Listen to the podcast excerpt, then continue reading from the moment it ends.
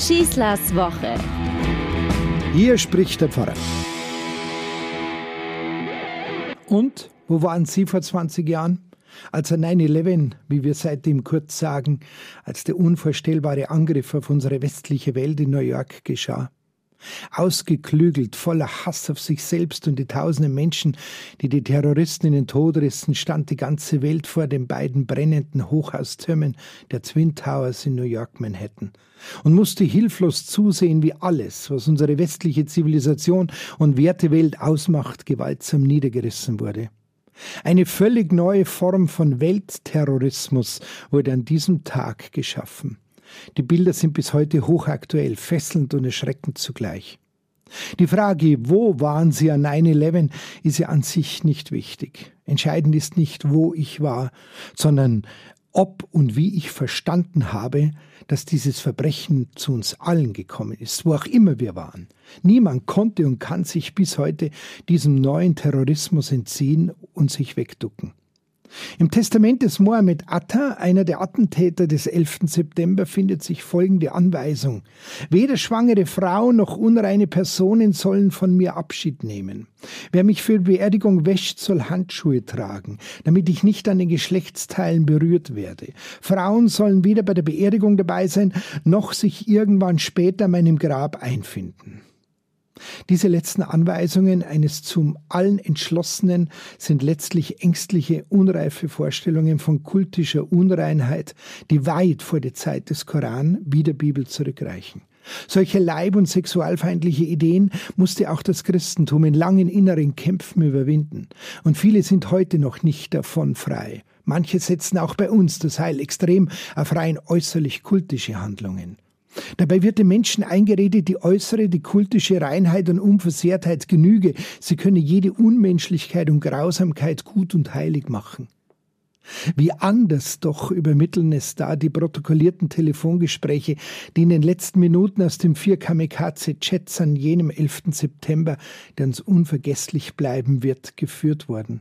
Fast alle Menschen, die von jetzt auf gleich Abschied vom Leben nehmen mussten, überliefern noch in ihrer Verzweiflung und Todesangst als letzte Botschaft an die Lebenden die drei großen Worte der Menschheit, die da lauten Ich liebe dich. Nur die Liebe hat also Zukunft. Genau darin liegt für mich der tiefgreifende Unterschied zwischen einem geschlossenen, unmenschlichen System, das sich religiös getarnt hat und dem sich die Attentäter blind unterworfen haben, und einer offenen Bewältigung der letzten Lebensminuten als ganz persönliche Herausforderung. Die Gotteskrieger kämpfen fanatisch und rücksichtslos für die Erfüllung eines toten Gesetzes. Damit bleiben sie auf Rache, auf Vergeltung, auf Terror fixiert. Noch dazu im Namen Gottes. Die letzten Botschaften der Todeskandidaten in den zum Absturz bestimmten Flugzeugen dagegen sind Ausdruck ihrer personalen Beziehungen. Sie sind damit Botschaften des Lebens und der Liebe. Sie geben selbst angesichts des unausweichlichen Todes dem Leben immer noch eine Zukunft. Mein christlicher Glaube baut auf diesen Jesus von Nazareth, der sein Leben für uns hingegeben hat, aber nicht andere in die Vernichtung mit hinabreißen wollte. Eines seiner wesentlichen Worte, das er mit seinem Leben bestätigt hat, lautet, unter euch soll es nicht so sein wie bei den Machthabern dieser Welt. Das ist die Alternative. Von Jesus, dem wahren Alternativen, habe ich nicht nur zu fragen gelernt, geht's auch anders als üblich, als gewohnt. Im Blick auf seine Worten und Taten sind meine weiteren Gewissensfragen, geht's vielleicht noch menschlicher? Geht's noch gerechter? Aber auch geht's vielleicht noch einfacher? Um die angebliche Gottesherrschaft zu sichern, müssen die Gotteskrieger den Kampf gegen die Ungläubigen bis zu deren Vernichtung führen. Jesus von Nazareth sagt zu mir, das Reich Gottes ist schon dort angebrochen, wo einer den Kampf gegen sich selbst aufgenommen hat.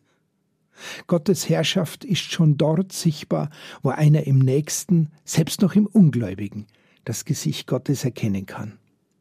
Wo war ich an 9-11? Es ist der Todestag meines Vaters. Meine ganz persönlichen Twin Towers brachen an diesem Tag zusammen. Und abends fand ein Gebet auf dem Marienplatz statt, umgeben von Tausenden von Menschen, die um die Opfer in New York trauerten, trauerte ich unter anderem auch um meinen Vater. Ich war mit diesen tausenden Menschen in Liebe und Trauer vereint. Der Tod meines Vaters damals hat mein Leben total verändert. Ein neuer Lebensabschnitt konnte und musste beginnen. so wie damals in New York und in der ganzen Welt. Ich wünsche uns eine gute Woche und gedenken wir des neuen Lebens, das uns Christus immer verheißen hat. Euer Pfarrer Schießler. Schießlers Woche ist ein Podcast vom katholischen Medienhaus St. Michaelsbund, zu hören auch im Münchner Kirchenradio.